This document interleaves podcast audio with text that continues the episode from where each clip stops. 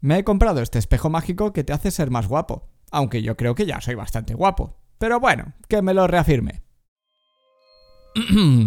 A ver, espejito, dime, ¿a qué soy muy apuesto? ¿Eh? Qué raro, no va. ¿Qué es ese ruido? Probaré otra vez.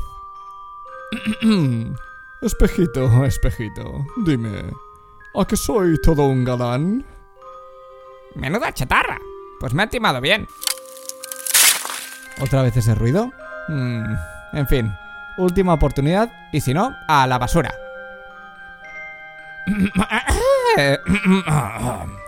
Venga, espejo, dime. ¿A qué hago llorar a Brad Pitt?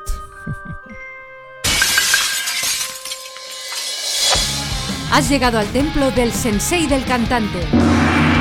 El podcast para cantantes y profesionales de la voz de Vox Vocal Studio. Potencia. Resistencia. Notas agudas. Notas graves. Control. Equilibrio vocal.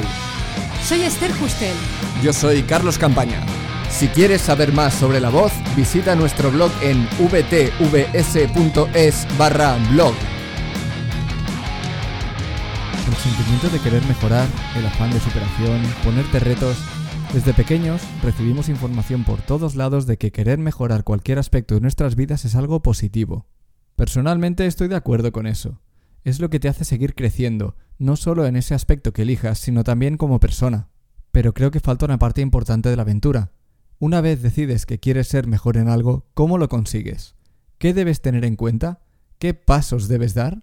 A mi modo de ver, esa es la parte más difícil con diferencia. Pero como este podcast es para cantantes, no me voy a ir por las ramas y me voy a centrar en darte algunos consejos que, en mi opinión, si los sigues te harán mejorar como cantante sin riesgo a equivocarte. Y todo empieza por ser sincero, sincero contigo mismo. La vanidad es peligrosa, y permitirle que se adueñe de nosotros puede ser un error fatal. La vanidad nos ciega completamente y no nos deja ver más allá de las cosas que ya hacemos bien. Por ponerte un ejemplo, si has nacido con una voz muy bonita, pero las notas agudas son un calvario para ti, no permitas que la vanidad te susurre al oído cosas como... Con la voz que tienes no necesitas cantar notas agudas. Tú estás más cómodo en las notas graves, ¿para qué vas a salir de ellas? A la gente le encanta tu voz, ¿para qué quieres mejorar nada? A mi modo de ver, la mejor forma de combatir la vanidad es aplicarte dosis de humildad escuchando a cantantes fuera de lo común, o como mínimo a cantantes que pueden hacer cosas que tú aún no puedes. Es una forma de probarte a ti mismo que aún te quedan cosas por aprender y de fijarte una meta que conseguir. Si consigues aplicar este pequeño truco de forma sistemática, tendrás el lujo de poder aprender durante toda tu vida. Y una vez vences a la vanidad, toca ser consciente de lo que tienes que mejorar. Y para eso no hay nada mejor que grabarte y escucharte. Escucharte con un oído crítico y sobre todo muy sincero. Aquí la vanidad aún puede volver a asomar la cabeza, y si no te escuchas con oídos críticos va a ser muy fácil centrarte solo en lo que te sale bien. Tienes que apagar ese interruptor y encender otro. El interruptor busca errores. Tampoco quiero que te tortures con cada pequeño detalle que no te sale bien o como a ti te gustaría, porque eso te va a deprimir, no, no. Está bien que los oigas y seas consciente de ellos, pero hay que trabajar por partes. Grábate cantando un trozo corto de una canción, un trozo de 20 o 30 segundos, y busca todo lo que no te gusta. Si encuentras algo, piensa por qué no te gusta. Si te cuesta encontrar un porqué, intenta explicarlo con palabras. Si piensas, esta frase no me gusta porque esta nota suena como apagada, ya tienes un buen punto de partida. Tu meta es conseguir que no suene apagada. En cambio, si solo piensas en que no te gusta, no vas a saber por qué y tratar de arreglar algo que no sabes por qué falla es imposible. Y más cosillas, no te conformes con tus propios logros. Personalmente, Pocas cosas hay que me llenen más que conseguir hacer algo por mis propios medios, especialmente si ese algo se me ha resistido. Y hasta donde yo sé, este sentimiento es algo normal, así que no debo ser tan raro, ¿verdad? ¿Verdad?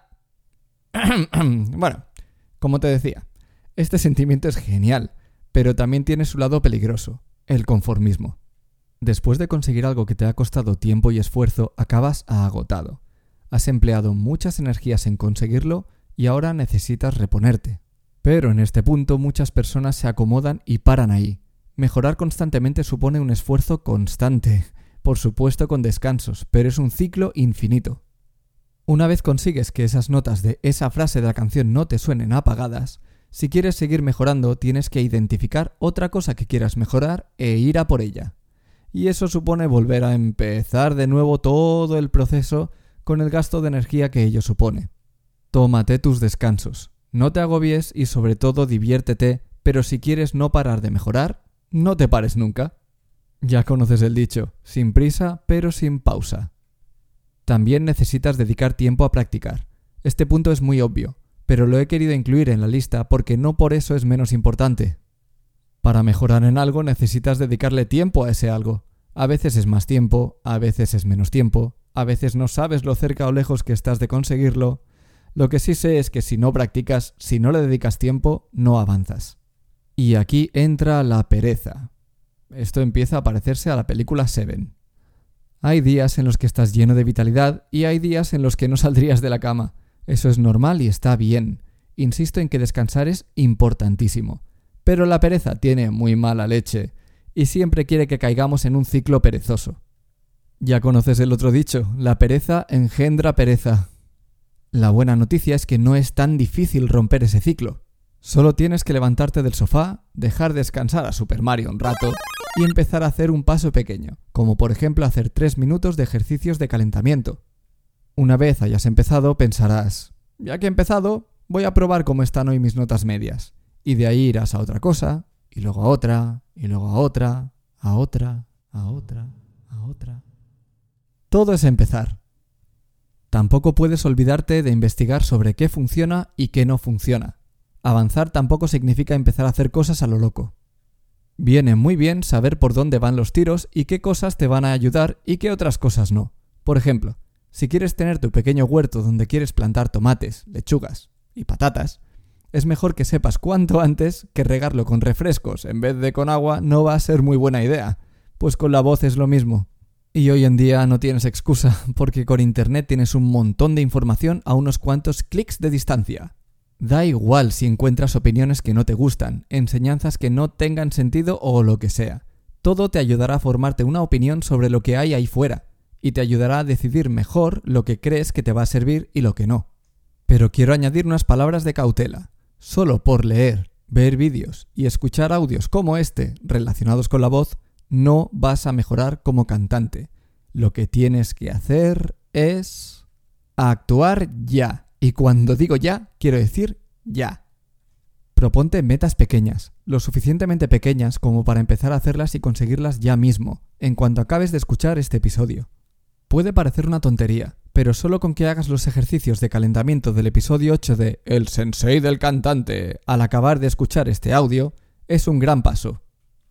Venga, Sensei, dele al gong. Hacer esas pequeñas cosas te ayudará a crear hábitos de práctica, y si no los rompes, causarás un efecto de bola de nieve. Cuanto más practiques, más querrás practicar. La bola de nieve se hará más grande y mejorarás sin quererlo. Lo cual me hace pensar en que si te estás planteando aprender a cantar, tienes que echarle un vistazo a nuestro programa de entrenamiento Aprender a cantar es para todos. Te lo digo porque lo hemos hecho de forma que sea muy fácil ponerte a trabajar, estar motivado y seguir avanzando. Y además estamos haciendo unas mejoras muy chulas. Échale un ojo en vtvs.es barra AAC y decídelo por ti mismo. Y antes de que se me olvide, ahora mismo su precio está rebajado como regalo de Navidad. Y hasta aquí el episodio de hoy. Gracias por escucharnos. Si te ha gustado y quieres más, hazte fan del sensei. Únete a nuestra comunidad de cantantes para aprenderlo todo sobre la voz Visita vtvs.es barra sensei-fan